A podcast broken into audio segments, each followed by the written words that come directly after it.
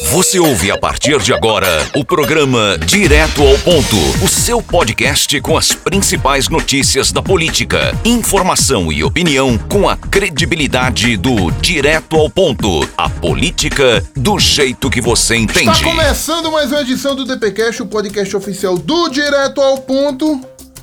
O programa de hoje, Geraldo Moura, traz um pouco sobre a CPI da Covid. E você viu o calhamaço de papel, são mil páginas do relatório do Renan Calheiro, Geraldo Moura. Ele vai ter que ler palavra por palavra, Geraldo Moura.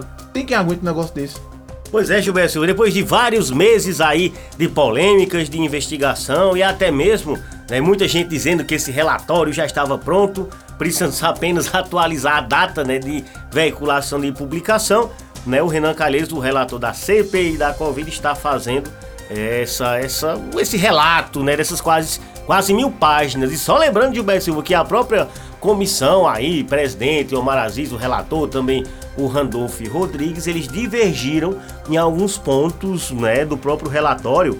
É, termos, por exemplo, que atribuíam ao presidente Jair Bolsonaro a questão de genocídio indígena, né, a questão de homicídio doloso.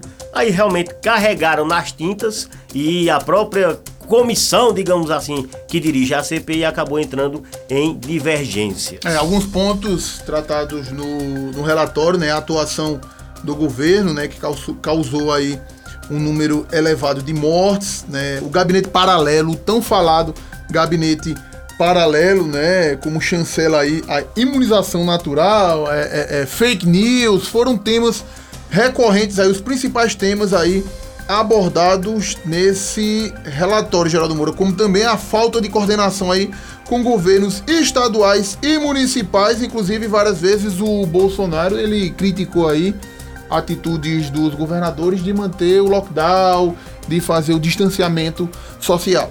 E quem também partiu em defesa né, do, do presidente da República foi o senador, o líder no Senado, né, o Fernando Bezerro Coelho, pernambucano, alegando Gilberto Silva que vários pontos que deveriam ser de interesse da CPI não foram é, colocados, pessoas não foram convocadas, a exemplo aí dos representantes da White Martins, que é, digamos assim, um distribuidor maior aqui no país com relação ao oxigênio, principalmente na questão lá de Manaus. Então ele, o pernambucano fez uma defesa aí da presidência da República. E o Auxílio Brasil vem aí, viu? Aí, não é só de bronca que vive o Bolsonaro.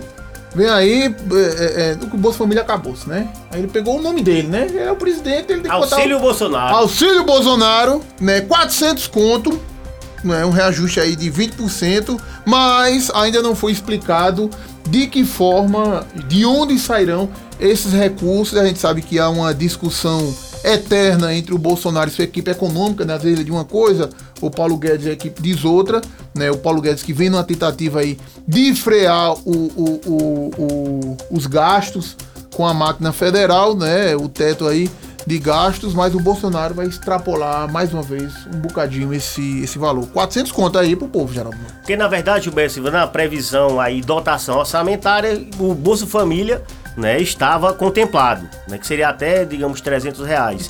Mas esse, mais... mas esse aumento aí, vamos dizer, mais quase 100 reais, seria uma medida até provisória da presidência da República, obviamente, tendo em vistas é, de melhorar a sua popularidade, obviamente, até o período eleitoral. Mas se é para eleição, se é eleitoral, não o importante é que a população seja beneficiada desses recursos que realmente ah, várias pessoas entraram aí na linha de pobreza e precisam desse dinheiro. Ô Geraldo, agora quem tá meio offline é o Luiz, né?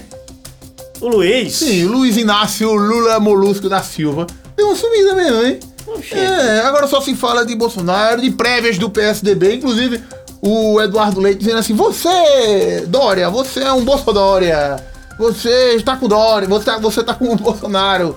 Né, o debate né, é, é, caiu muito para esse lado, o Eduardo Leite jogando aí essa, esse momento oportunista que o Dória utilizou a imagem do Bolsonaro quando o Bolsonaro tava bem na fita, né? E deu certo, né? Que ele ganhou, né? o Dória foi eleito. Inclusive o Dória divulgou hoje, o Beto Silva, que fechou, ele tá atrás de volta ah. no Ninhos Tucanos. Hum. O Tucanato aí do Rio Grande do Norte diz que tá fechado com o Dória para essas prévias que já estão dando verdadeiramente o que falar. E a Câmara Federal vai voltar aos trabalhos, né? Os deputados federais vão voltar aí às atividades presenciais, né? Eles estão trabalhando, mas de forma remota, né? Aquele negócio mais né? Jabo Vasconcelos é, voltou pro Senado. Voltou pro Senado. Aquele seu amigo, você lembra dele? O Damião Feliciano. Tá lá de volta. Oxente. Tá lá de deputado volta. federal, rapaz. Você, você, você ouvia como é o programa dele que Elinaldo Ventura gostava é, muito? Lá, Cantinho do coração, é, recadinho do coração. É. Por quê? Porque ele é cardiologista. Não é nada romântico, não. Aí eu me lembro, porque ele é dono das rádios panorâmicas, ele tem um monte de rádio TV, né?